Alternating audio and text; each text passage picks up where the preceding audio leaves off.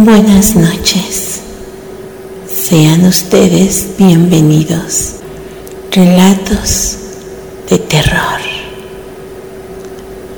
Donde el miedo es un placer. Lo interminable. De nuevo las 3 de la madrugada. ¿Por qué será que siempre me despierto a esa hora? Es una costumbre imposible de cambiar, ya que yo no soy la que decido despertarme a esa determinada hora. Como siempre, escuché ruidos abajo, en el living. Mi cuarto queda escaleras arriba, pero esta vez decidí no ignorarlos, como siempre acostumbro hacerlo.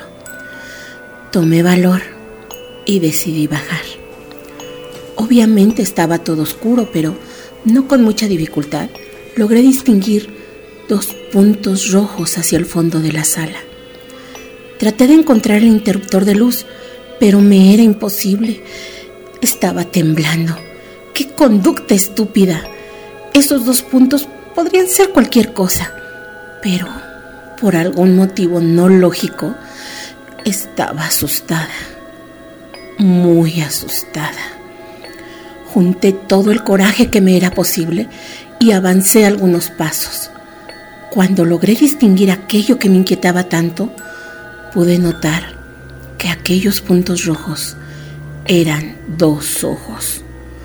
Ojos de la criatura más extraña que había visto jamás. Traté de huir lo más pronto posible, pero el miedo me había paralizado, dejándome allí quieta, vulnerable. La criatura que tenía forma de serpiente se abalanzó sobre mí, enroscándose sobre mi débil cuerpo con una fuerza inverosímil hasta el punto de que me cortó la respiración. No quería morir. Aún tenía las suficientes fuerzas para pensar en ello y en que esto no podía ser una pesadilla, ya que el dolor era muy real e intenso. ¿Por qué? Fueron las últimas palabras que mis labios pudieron articular y me sentí cayendo hacia el vacío. Daphne, Daphne, despierta. Ya va la quinta vez que intento que abras los ojos. Se te hace tarde para tus clases de inglés. Con dificultad los abrí. Todo fue un sueño, una pesadilla. Traté de incorporarme lentamente, todavía aturdida pero algo en mis muñecas llamó mi atención. Eran dos puntos rojos, dos manchas de sangre.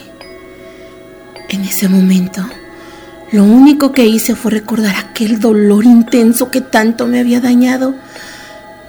Y ahí supe que había sido realidad. Una pesadilla creada para atormentarme hasta mis últimos alientos